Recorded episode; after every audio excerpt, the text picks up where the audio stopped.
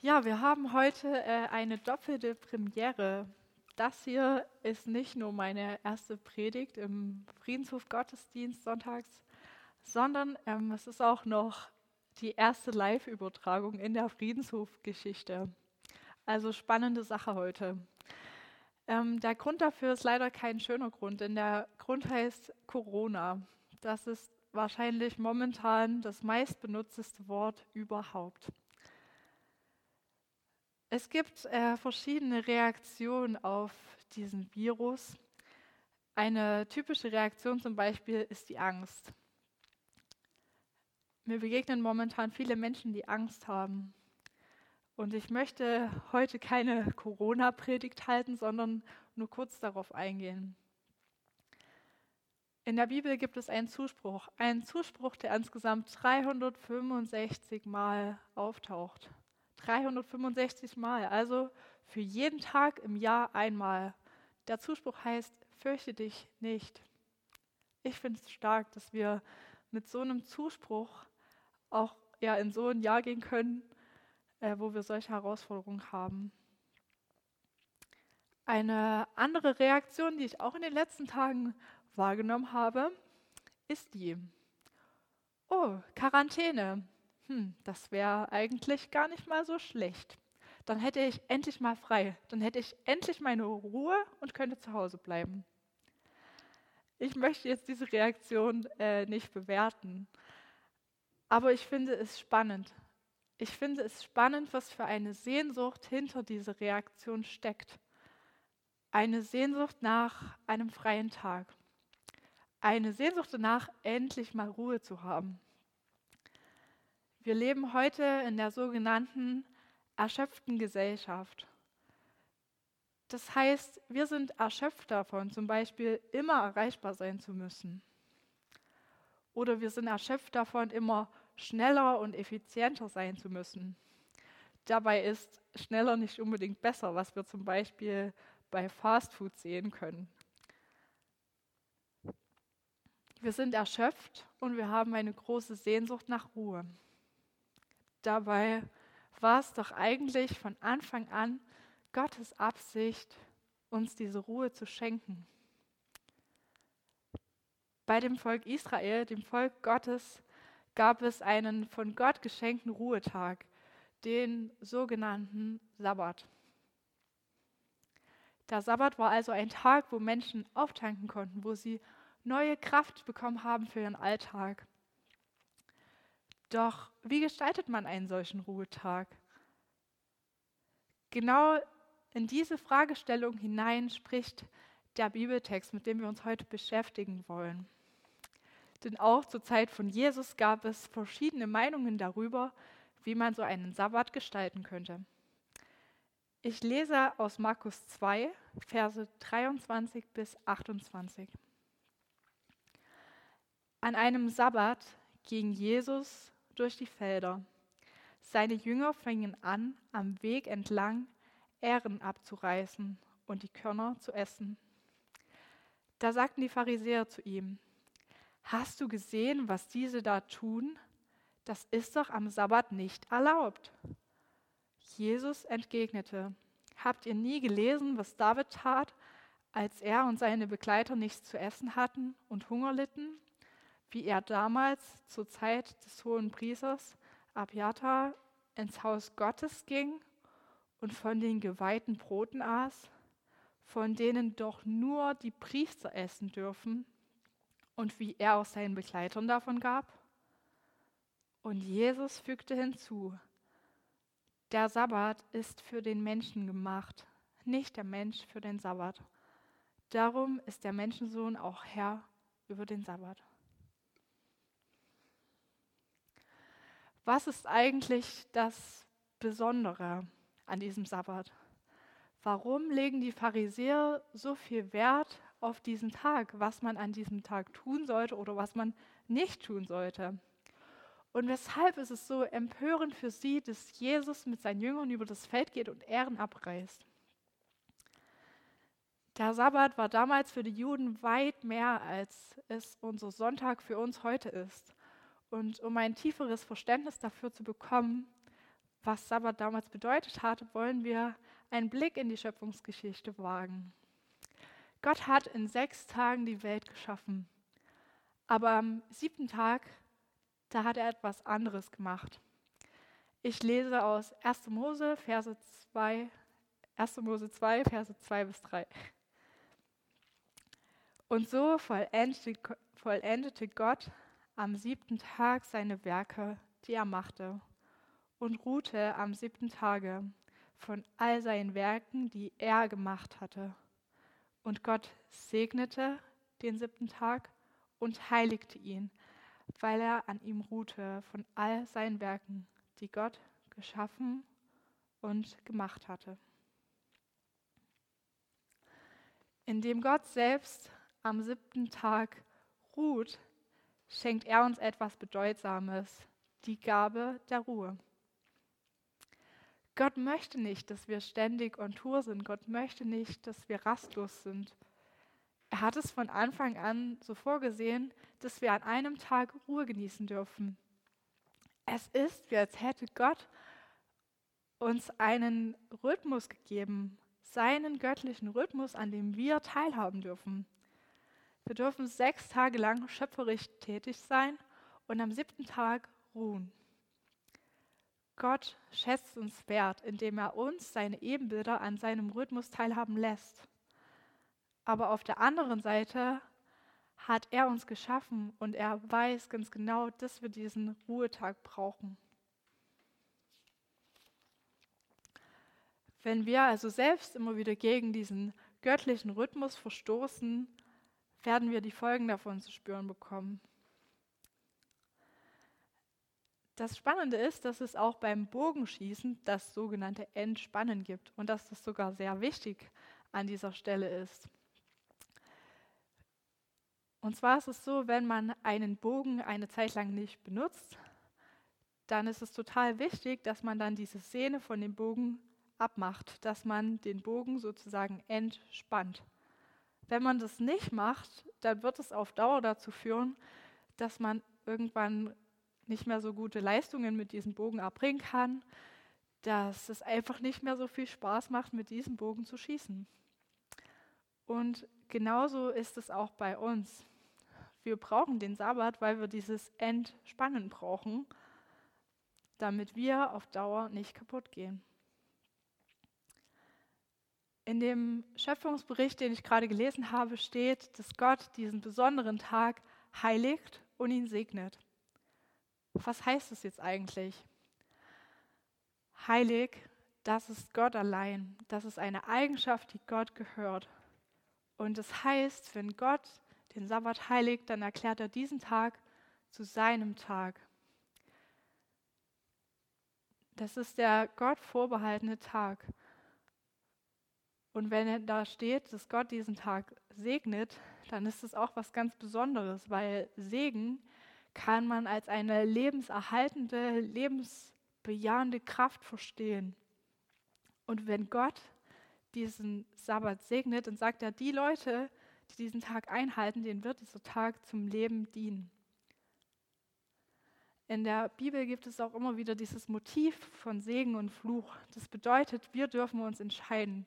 Wir dürfen uns entscheiden, auf der einen Seite den Segen Gottes zu empfangen, indem wir seine Weisungen ernst nehmen und indem wir danach leben. Oder wir entscheiden uns für den Fluch, also für das, was dem Leben nicht dient, für das, was Zerstörung mit sich bringt, wo wir uns selbst schaden. Also wenn wir Sabbat einhalten, möchte Gott uns segnen, das können wir festhalten. Aber wenn wir den göttlichen Rhythmus von Tätigkeit und Ruhe immer wieder missachten, werden wir leider Gottes Geschenk an uns verpassen. Und es wäre so schade, weil Gott möchte uns so gerne beschenken. Jetzt ist die spannende Frage, lassen wir uns heute von Gott mit einem Sabbat beschenken? Ich glaube, dass wir in dieser besonderen Situation vielleicht auch von Gott die Möglichkeit bekommen, Sabbat wahrzunehmen. Im Judentum war es damals der Samstag. im Christentum ist es heute der Sonntag. Das hängt ganz, nah, ganz eng mit der Auferstehung zusammen, weil Jesus am Sonntag auferstanden ist. Deshalb feiern wir sonntags Gottesdienste. Deshalb ist es im Christentum unser besonderer Ruhetag. Natürlich gibt es auch Menschen, die sonntags arbeiten, die zum Beispiel im Schichtdienst sind. Die sind gerade jetzt mega wichtig, diese Menschen. Ähm, oder auch Leute, die hauptamtlich sind. Aber nur weil wir einen freien Tag haben, heißt es nicht unbedingt, dass dieser Tag auch ein Ruhetag, also ein Sabbat für uns wird. Ich habe die Erfahrung gemacht, dass Sabbat nicht automatisch passiert. Zu schnell nutze ich persönlich meinen freien Tag, um all die Dinge zu tun, die ich die ganze Woche nicht geschafft habe. Ich fange plötzlich an, mich um irgendwelchen Papierkram zu kümmern, der sich so angestaut hat. Oder ich fange an, unsere Wäsche zu waschen. Oder ich fange an, aufzuräumen oder was auch immer. Oder ich schaffe es ganz wunderbar, mir an diesem Tag so viel vorzunehmen, dass ich am Ende total kaputt bin. Wir merken also, es braucht nicht nur einen freien Tag, sondern auch eine bewusste Entscheidung dafür, diesen Tag zum Sabbat zu erklären. Und dafür habe ich euch heute ein paar praktische Tipps mitgebracht. Der erste Tipp heißt, richte dich an diesem Tag auf Gott aus. Verbring Zeit mit ihm. Wir haben gehört, dieser Tag ist der von Gott geheiligte Tag, also der Tag, der Gott vorbehalten ist. Die zweite Sache ist, genieße Gemeinschaft an diesem Tag. Feiere den Sabbat mit anderen Menschen zusammen. Es ist ein Tag, wo wir auch uns was gönnen können und wo wir Gemeinschaft genießen können. Ich weiß, dass jetzt Gemeinschaft leider kleiner geworden ist und nicht mehr in großen Gottesdiensträumen stattfindet. Aber ich denke, dass wir uns trotzdem das im kleinen Rahmen gönnen können und dass es wichtig ist. Die dritte Sache ist, Entscheide dich ganz bewusst dazu, offline zu sein. Ich habe vorhin am Anfang schon gesagt, dass es uns irgendwie auch kaputt macht, dieses ständig erreichbar sein zu müssen. Ähm, wenn wir an diesem Tag tatsächlich uns entscheiden, nicht unsere E-Mails zu, check zu checken, unsere WhatsApps zu checken oder auf Instagram unterwegs zu sein, wird uns das total bereichern. Als vierte Sache, ähm, hilft es auch, sich bewusst zu entscheiden, die Arbeit an diesem Tag liegen zu lassen. Und das ist eine starke Entscheidung, weil das heißt, Gott, ich vertraue dir, dass du größer bist als meine Arbeit. Und ich vertraue dir, dass du es trotzdem schenken wirst, auch wenn ich mich heute entscheide, da ja mich loszusagen oder halt wirklich nur das Nötigste zu tun, was unbedingt sein muss. Und als letzte Sache macht es, was dir Spaß macht. Wenn du zum Beispiel einen Bürojob hast und die ganze Woche rumsitzt, hey, dann gönn dir Bewegung an diesem Tag. Das wird dir total gut tun. Fürs Erste können wir festhalten, dass der Sabbat ein Tag ist, der Gott gehört. Ein Tag, an dem wir Gott die Ehre geben, wenn wir unsere Arbeit liegen lassen. Wir sagen damit, Gott, du bist größer als meine Arbeit. Ich vertraue dir, dass du alles in der Hand hast. Und wenn wir uns regelmäßig einen Sabbat gönnen, dann halten wir den göttlichen Rhythmus ein. Gott wird uns besonders segnen mit seiner lebensspendenden Kraft.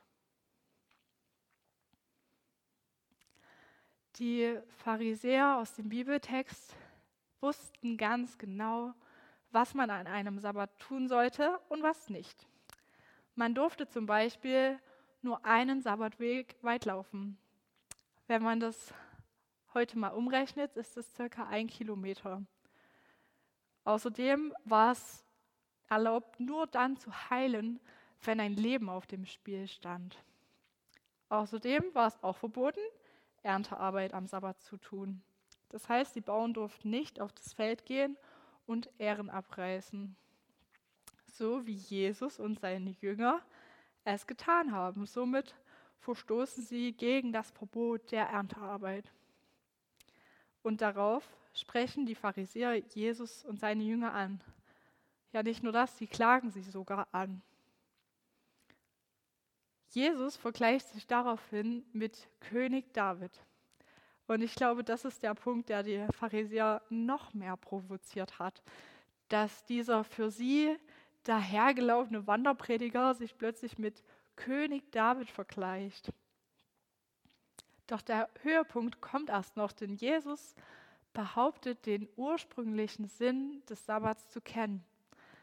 Denn in den Versen 27 und 28 sagt er, der Sabbat ist für den Menschen gemacht und nicht der Mensch für den Sabbat. Darum ist der Menschensohn auch Herr über den Sabbat. Jesus geht es nicht darum, dass wir irgendwelche Gebote einhalten, um es irgendwie Gott recht zu machen, um gut vor ihm dazustehen. Ihm ist es wichtig, dass Menschen erkennen, dass der Sabbat für sie gemacht ist. Gott selbst möchte uns durch diesen besonderen Ruhetag beschenken. Und dazu gibt es auch einen spannenden Abschnitt im Kolosserbrief, Kolosser 2, Vers 16.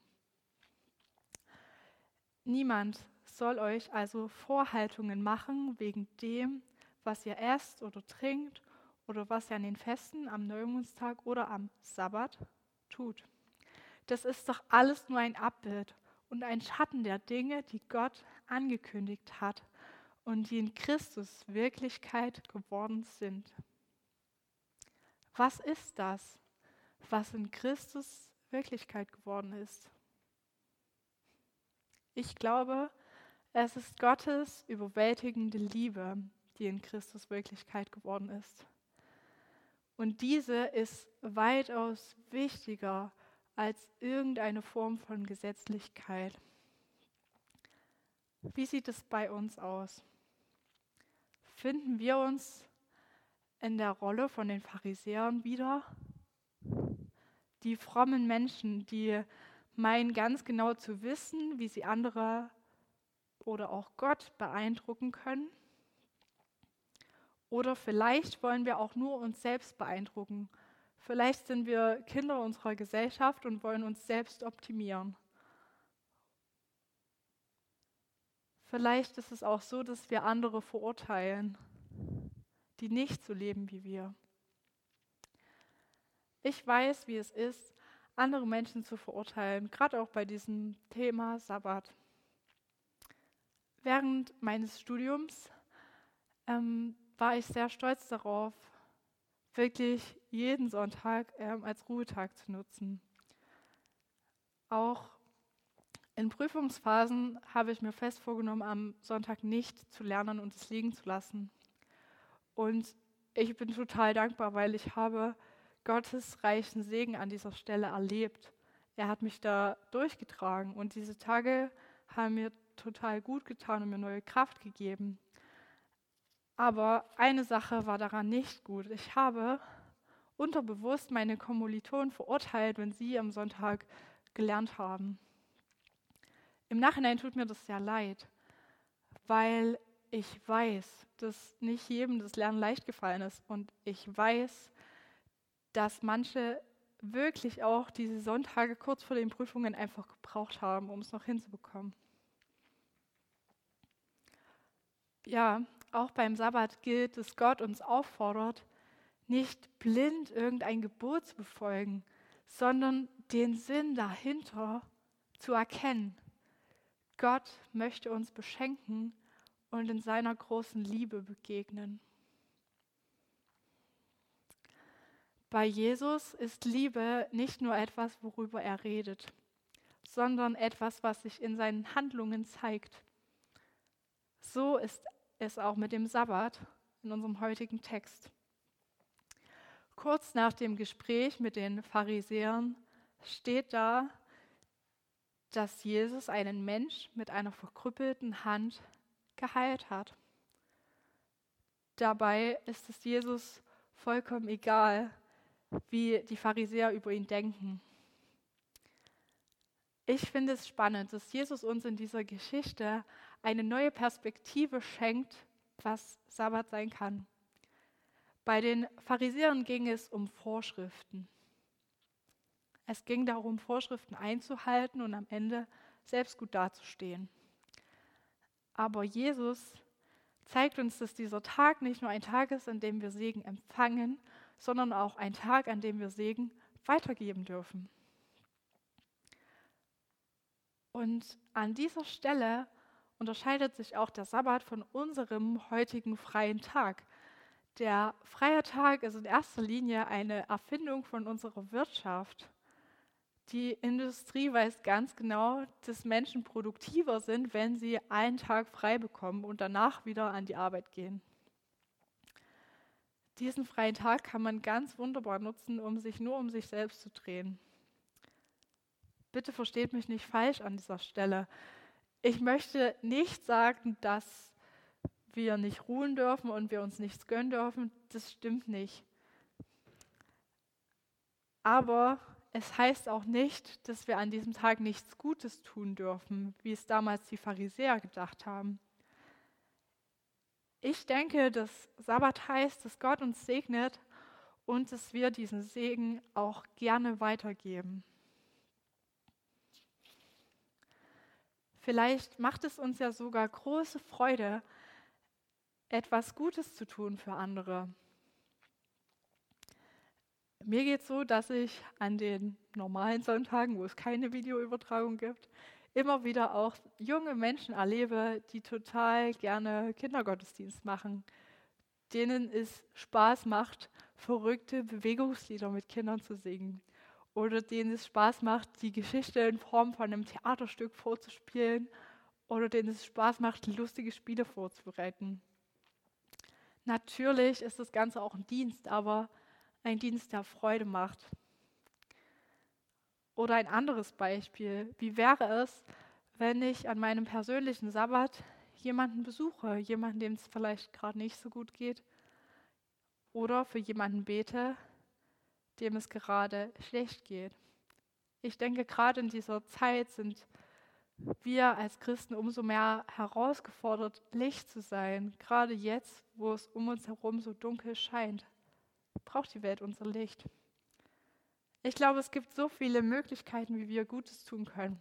Und ich habe jetzt nicht den Anspruch, alles aufzuzählen. Und du weißt wahrscheinlich besser, was die Sache ist, die dir auch Freude macht und wo du gerne für andere was Gutes tun kannst. Ja, ich möchte euch heute zum Nachdenken anregen. Lässt du dich von Gott mit einem Sabbat segnen oder gibst du diesen Segen auch weiter? Ja, wir haben uns heute mit dem Thema Sabbat auseinandergesetzt. Wir haben festgestellt, was der eigentliche Sinn des Sabbats ist. Es ist ein von Gott geheiligter und gesegneter Tag. Das heißt, dieser Tag ist Gott geweiht und wenn wir den Sabbatrhythmus einhalten, werden wir dafür reich gesegnet werden. Außerdem haben wir durch Jesus gemerkt, dass es am Sabbat nicht um das Erfüllen von irgendwelchen Vorschriften geht. Ganz im Gegenteil, Liebe ist wichtiger als Gesetzlichkeit. Und genau das dürfen wir, wie Jesus, auch praktisch leben. Wir können, weil Gott uns so reich beschenkt, weil er uns so reich segnet, am Sabbat auch ein Segen für andere sein. Ich möchte euch heute zum Abschluss noch ein paar persönliche Fragen mit auf den Weg geben und ein Lied. Ähm, Komm und ruh dich aus von Johannes Falk. Ihr findet sowohl die Fragen als auch das Lied ähm, in dem Kommentar unter dem Video.